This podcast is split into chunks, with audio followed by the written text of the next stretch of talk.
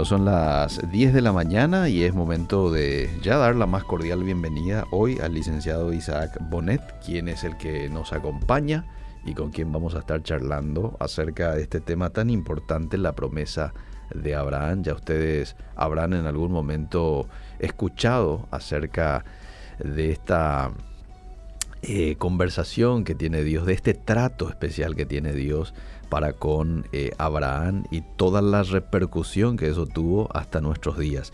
Licenciado Isaac, un gusto saludarte. ¿Cómo te va? Buen día, Eliseo. Un saludo también para toda la audiencia que nos va a estar escuchando. Em, y fíjate que justamente como mencionas, un tema que impacta hasta ahora. Sí. Eh, y eso me gustaría compartir brevemente eh, más hacia el final también. Ver cómo todo lo que pasó con Abraham llega hasta nuestro tiempo. Mm. Cómo esa fe impacta.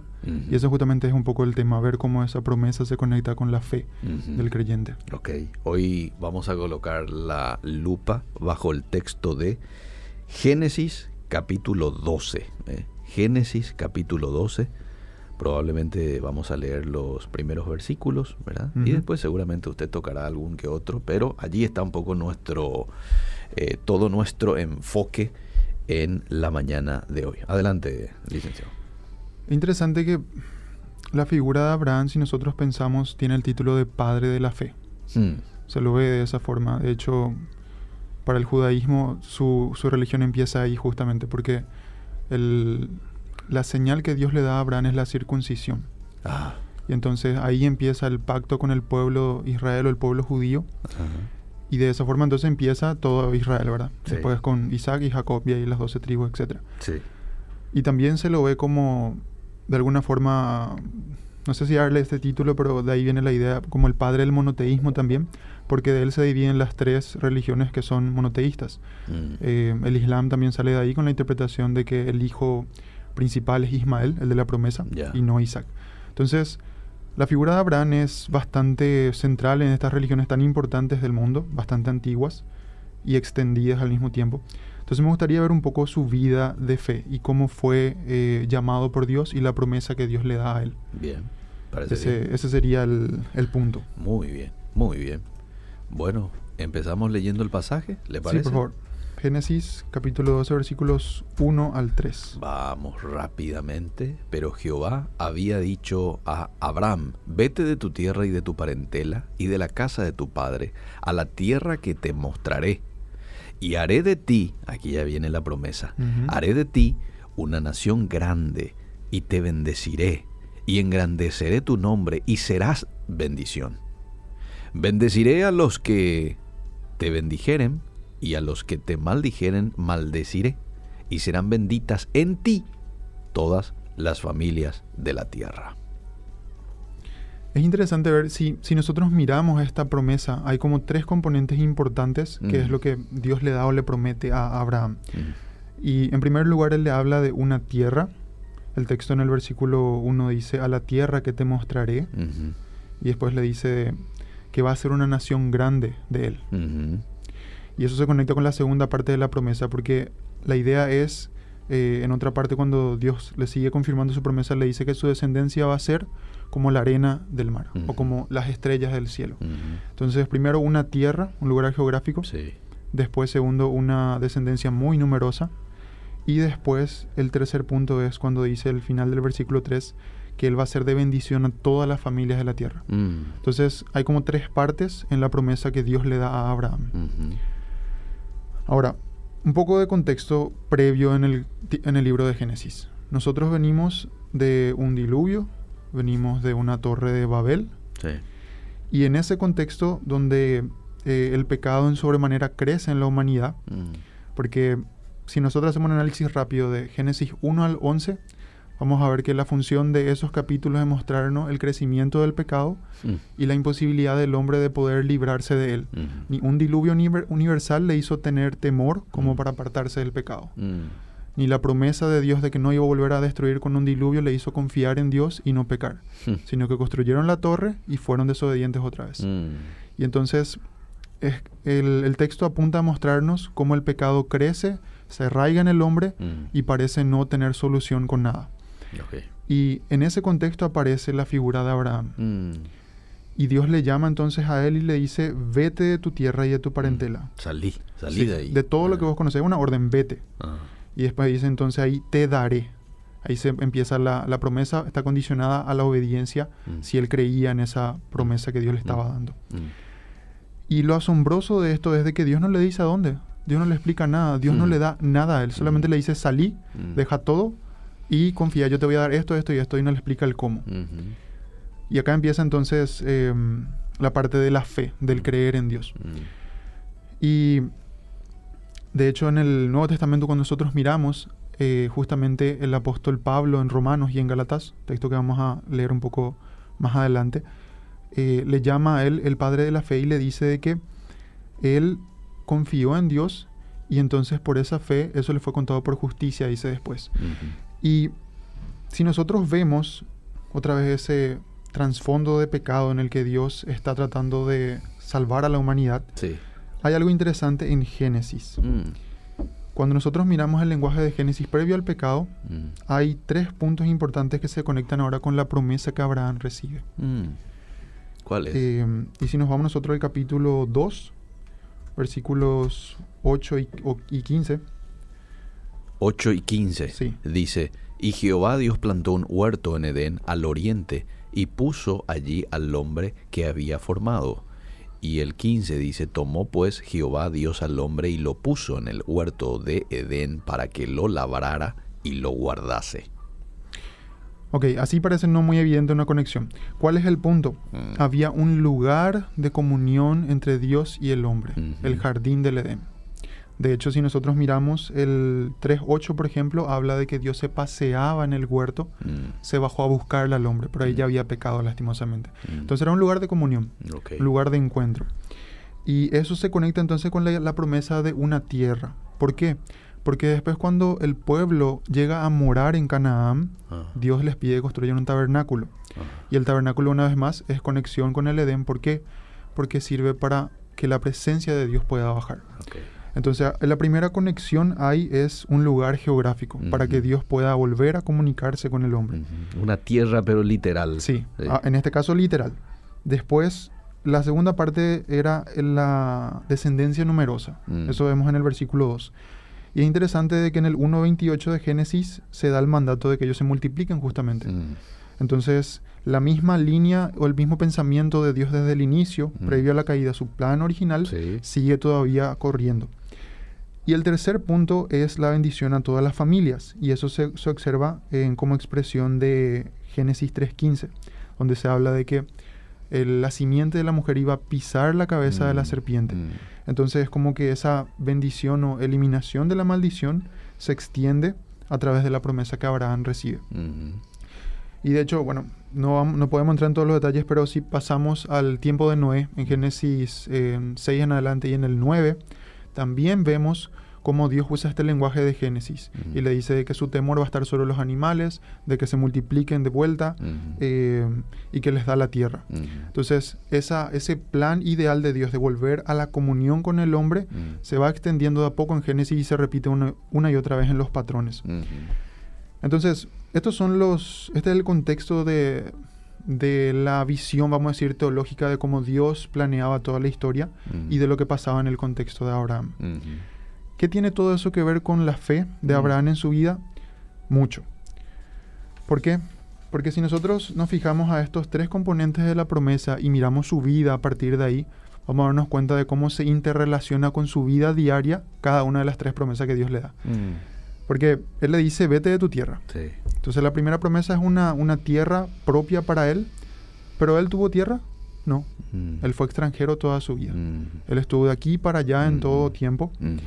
Eh, algunos textos que podemos leer quizás son Génesis 12.10, donde se habla justamente de cómo él va migrando de un lugar a otro. Vamos rápidamente a 12.10. Hubo hambre en la tierra, descendió Abraham a Egipto para morar allá porque era grande el hambre en la tierra.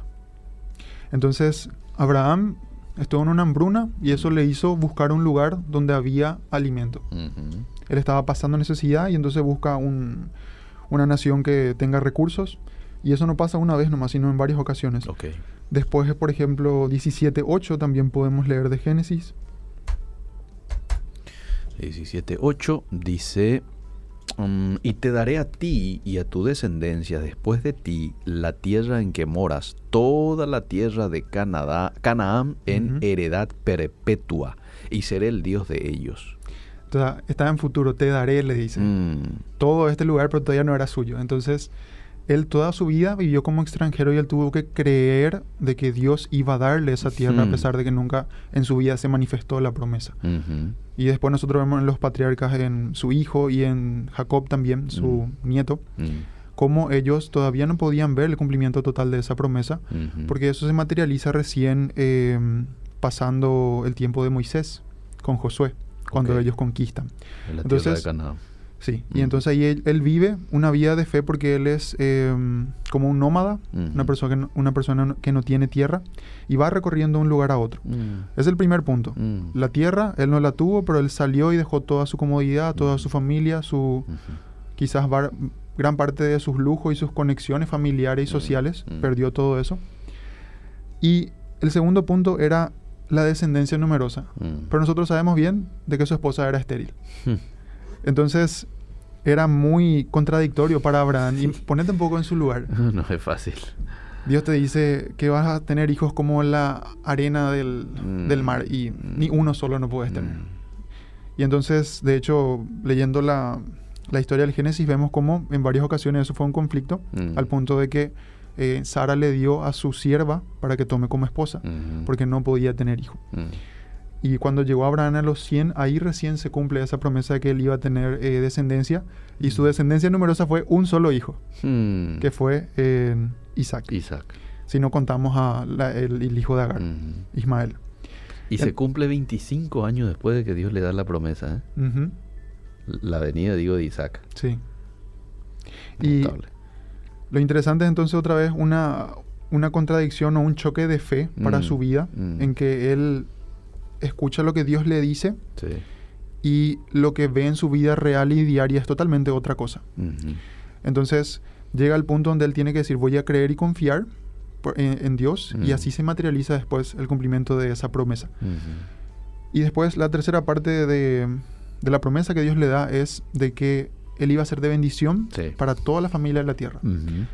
Pero es interesante ver que en dos ocasiones cuando él se encuentra en, vamos a decir, en contacto con con personas cuando llega a Egipto y después cuando llega a Gerar con el rey del el faraón mm. y con el rey de Gerar, él no es de bendición, él es de maldición. Porque ambos, el faraón y el rey, querían a su esposa porque era muy bella, dice el texto. Y él les dijo que era su hermana. Sí, y él falla ahí en dos cosas. Uno, aparte de obviamente estar mintiendo y pecando, él desconfía de que Dios le iba a guardar. Si es que él decía que era su esposa y el otro, no sé, pensaba en matarle para quedarse con ella desconfía de Dios, ahí no se manifiesta la fe, mm. eh, y él se vuelve de maldición para ambos, ambos países o ambas naciones, mm. porque Dios en sueño les advierte y les evita que tomen a la esposa de Abraham. Mm. Porque si ellos tomaban, Dios le dice claramente que iba a maldecirle y que iban a tener graves consecuencias. Entonces es interesante cómo todas las promesas que él recibe se vuelven en realidad pruebas y luchas en su vida eh, en las cuales él tiene que manifestar su fe para que se puedan volver reales esas promesas. Entonces, es como que la promesa llega en formato de, prueba, mm. de una adversidad en la que se manifiesta la fe y se desarrolla. Mm. Y ahí entonces, cuando uno cree en Dios a pesar de que el panorama es contrario, mm. ahí Dios te dice, voy a honrar tu fe. Y entonces ahí se materializa y se cumple la, promesa que, le estaba dando. Y mirando así un recorrido rápido de la vida de Abraham, nosotros podemos ver cómo eh, es así como un sube y baja. sí. Y eso nos, nos, nos, permite a nosotros mm. conectarnos con Él, porque aunque mm. se le diga Padre de la Fe, mm. no fue un hombre perfecto que creyó y nunca dudó y no tuvo problemas. Se ve mucho de su humanidad, ¿verdad? Se ve mucho de que en ocasiones se desvió también y después volvió. Claro. Como muchas veces nos ocurre a nosotros, ¿verdad? Totalmente. Pero ¿por qué Padre de la Fe? Porque imagínate esto. Dios hasta ahora estaba obrando, vamos a decir, con la humanidad de forma general. Mm. Dios se manifestó a Adán y Eva, que eran todas las personas que habían. Después estaba también abiertamente con Caín, con Abel. Eh, después con Noé empezó todo de vuelta. Se volvieron a corromper después del diluvio. Mm. Y entonces eh, ahí Dios cambia su plan y dice, bueno, voy a elegir una persona de él voy a formar una nación y a través de él va a venir el Mesías. Mm. Y ese uno fue Abraham. Entonces Abraham probablemente no le conocía al Señor. Mm. De hecho, los estudios de su contexto histórico hablan de que él probablemente tiene un trasfondo pagano de politeísmo. Entonces él quizás eh, creía que muchos dioses existían ah. y de repente Dios se le manifiesta y él ahí empieza a conocerle a este Dios que nosotros ahora leemos nuestra Biblia y conocemos la historia de Abraham, la fidelidad de Dios, cómo Dios prueba nuestra fe, pero Él nos guarda y nos protege. Abraham no tenía nada de esas cosas. Entonces Él realmente estaba, vamos a decir, desde cero, empezando con Dios. Y en ese proceso Él va creciendo, conociendo a Dios y creyendo en ese Dios. Entonces su vida es como un sube y baja. Génesis 12, que es el texto que nosotros leímos ahora, sí nos muestra de que él creyó en Dios, porque Dios se le revela, le da la promesa y él obedece, él mm, sale. Mm. Entonces ahí él tiene fe. Mm. Después en el versículo 10 nomás ya del capítulo 12 empieza lo del rey de eh, Egipto, el faraón, lo de tomar a su mujer, ahí él duda de Dios y entonces tiene incredulidad, no cree. Después miramos Génesis 13 y 14 de esos capítulos y vemos cómo él en su trato con Lot, su sobrino, que él no tenía que haberle llevado porque Dios le dijo que sea parte de su parentela. Mm. Eh, aún así, él tiene fe y le dice, mira, elegí vos la tierra que querés. Mm. Porque él le lleva y le muestra todo y él elige la mejor parte, Lot, mm. y entonces con la que era peor, vamos a decir, se queda Abraham. Y él tiene fe de que Dios se va a encargar. Mm-hmm. Entonces ahí él manifiesta fe. Pasamos a Génesis 16 y pasa lo de Agar. Mm. Viene su esposa y le dice, toma a mi sierva. Mm. Y entonces él no cree de que Dios le va a dar descendencia mm. por la esterilidad de su esposa, vuelve a dudar. Es como que le quiso ayudar a Dios, ¿verdad? Sí. Medio que le estaba forzando, parece a Dios, entonces vamos a ayudarle aquí. Es como que, bueno, vos prometiste esto, pero no dijiste exactamente cómo, así que capaz esta es la vía y yo voy a ayudar. Y bueno, miramos Génesis 17 y 18. Em, Dios ahí establece ahora su pacto. La promesa pasa a volverse un pacto con él y Dios intercede por Lot en Sodoma, entonces tiene fe otra vez. Y nuevamente vuelve a dudar con el rey de Gerar, vuelve a pasar lo mismo que con el faraón. Hmm. Eh, su esposa era muy linda y le toman y Dios interviene, entonces hmm. vuelve a ser incrédulo. Hmm. Pero la cúspide de la vida de Abraham viene en el capítulo 22, la última prueba en la que él pasa, que es cuando Dios le pide a su primogénito. Ah. Y ese entonces es, vamos a decir, vemos así nosotros una secuencia de subida y bajada en la vida de Abraham. Mm. Y de hecho, si miramos eh, de forma general esos textos que yo te cité, son cuatro los momentos en los que Abraham cree mm. y son tres momentos que están en el medio donde él no cree. Pero interesante, comienza con fe y termina con fe, la, mm. secuencia de su historia y de su vida. Mm-hmm. Y en el Génesis capítulo 22, después de que tanto él esperó y ansió la llegada de su primogénito y al fin llegó, ahora Dios parece que le quiere quitar otra vez. y obviamente para Abraham quizá no tenía tanto sentido, mm. pero él confía en Dios. Mm. Y nosotros leemos en el texto que él le dice después a sus criados cuando ya está a punto de, llegar al lugar de sacrificio, mm.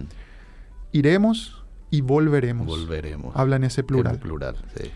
Y en el momento del sacrificio de su hijo le detiene el ángel. Y el ángel le dice algo crucial. Le, dije, le dice que porque él tuvo temor de Dios. Ahora él conoce que él tiene ese temor y entonces le pide que pare. No hace mm. falta que le sacrifique a su hijo. Mm. Y en este punto es donde la fe de Abraham llega a su cúspide y él entendió quién era Dios y confió. Mm. Y después Hebreo nos dice de que Abraham probablemente pensaba de que, bueno, le mato y capaz Dios le resucita probablemente. ¿Por qué? Porque Dios dijo que me va a, dar una descendencia numerosa y era a través de Isaac la promesa, entonces, bueno, no se me puede morir. Claro. Entonces él tuvo esa fe y en medio de esa prueba donde una vez más la promesa de Dios se contradecía con la realidad, y en este caso otra vez con lo que Dios mismo le estaba pidiendo, eh, él creyó sin necesidad de entender y obró, y Dios volvió a honrar esa obediencia. Y de esa forma entonces la vida ahora a nosotros nos muestra un sube y baja, eh, que conecta bastante bien con, con, nuestra vida y nuestra realidad. Y Ahora, esto no se queda nomás acá, esto después pasa a Isaac, pasa a Abraham, esta promesa y se va materializando, mm. pero llega un punto donde llega a Jesús. Y si nosotros miramos Juan capítulo 1, versículo 14, mm. nos dice, sí, por favor, dice algo muy interesante Juan en su introducción. Juan 1, 14, y aquel verbo fue hecho carne y habitó entre nosotros, y vimos su gloria, gloria como del unigénito del Padre, lleno de gracia y de verdad. Básicamente la introducción del Evangelio de Juan nos presenta la llegada de Jesús, una visión bastante divina de Jesús. Y el texto dice de que ¿Puedes leer otra vez la primera parte, por favor? Y aquel verbo fue hecho carne y habitó entre nosotros. Ahí está, esa palabra, y habitó entre nosotros. Mm. En el griego de fondo esa palabra es la que se usa para el tabernáculo en el Antiguo Testamento. Ah, y la que conecta entonces con la presencia de Dios. Mm. Entonces, este texto está haciendo referencia a que la presencia literal de Dios estaba llegando al lugar donde estaba la gente, al pueblo, a Israel, en la encarnación de Jesús. Y eso se conecta con el propósito de la tierra que estábamos viendo. Porque la tierra era el lugar para que Dios pueda descender con su presencia de forma visible y manifiesta, donde su santidad se hacía eh, presente. Entonces, la, promesa vemos cómo se extiende y llega a cumplirse en la persona de Jesús. Mm.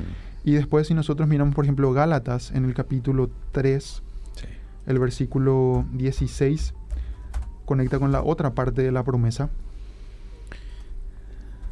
Acá está, Gálatas 3.16. Ustedes pueden anotar si quieren y después lo leen. Dice 3.16. Eh, ahora bien, a Abraham fueron hechas las promesas y a su simiente. No dice y a las simientes, como si hablase de muchos, sino como de uno y a tu simiente, la cual es Cristo. Qué increíble que es Pablo. Mm. Eh, entonces, básicamente lo que está diciendo Pablo es, la simiente real no era Isaac, Isaac era un prototipo, mm. una representación del futuro.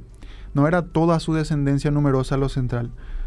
El y, él, y, él, hace la observación gramática del texto de que está en singular y dice, era la simiente. Lo que nos dice entonces, Cristo fue desde un principio la simiente prometida a Abraham. Mm. Fue el plan original de Dios.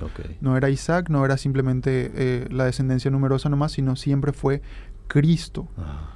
Y entonces, por un lado, se cumple la promesa de la presencia de Dios que se le fue dada a Abraham en Cristo cuando Él se encarna. Se cumple la descendencia a través de Cristo. Y después Pablo nos habla en, en, Romano, en Romanos como todos aquellos que son que creen en Cristo son hijos de Abraham por la fe. Hmm. Entonces por ahí va también la descendencia numerosa, hmm. pero la simiente central de base sigue siendo Cristo. Y a través de él entran los hijos de la fe. Eh, y además después nos habla de que él es de bendición para todas las familias de la tierra. Y eso nosotros vemos como cuando Cristo muere, él extiende la salvación a todos.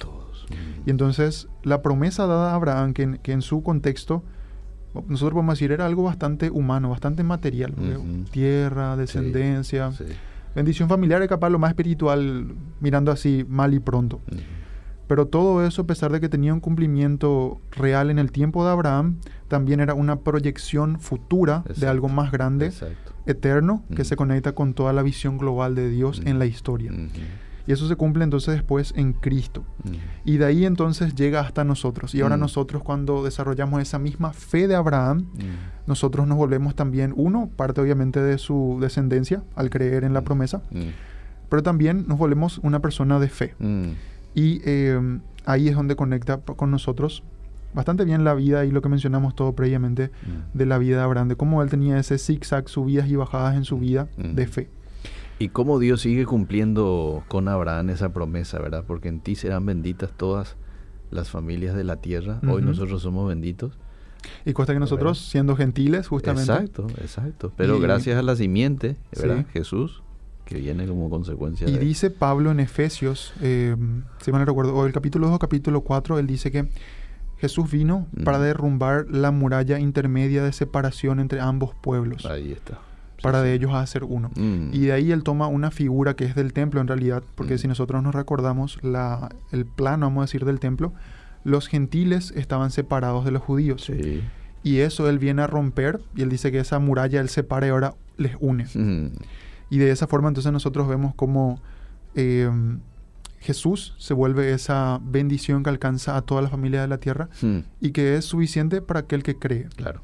Ahora, yo quiero cerrar enfatizando lo que mencionamos hace rato de la vida de Abraham de fe. Mm. El creyente, eh, vamos a decir, en nuestro siglo XXI tiene conflictos quizá diferentes, pero tenemos también pruebas de fe, situaciones de, empleo, eh, situaciones de mudanza.